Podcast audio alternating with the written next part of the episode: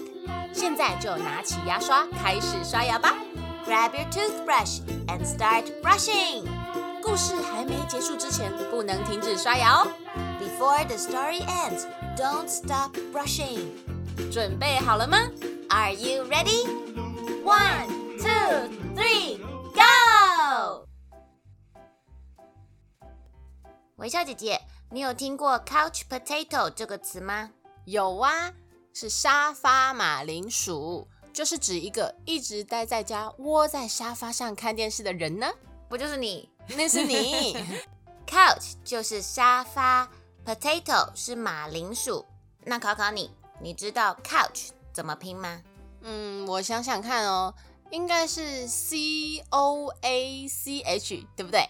哎呀，你刚刚拼的是 coach，哎，你想买名牌包包、哦 没有 或是教练也是 coach，但是我刚刚说的 couch 是 c o u c h，差一个字母，要小心不要搞错了。哦，原来如此。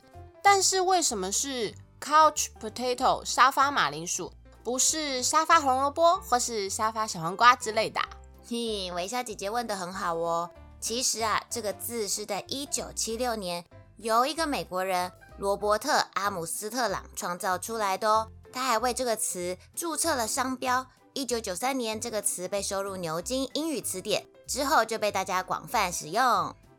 哇，原来还可以自创英文字，好酷哦！嗯，那为什么是马铃薯的原因？可能是因为美国人窝在沙发上看电视的时候，手边一定要有洋芋片配着吃，所以才有这个说法。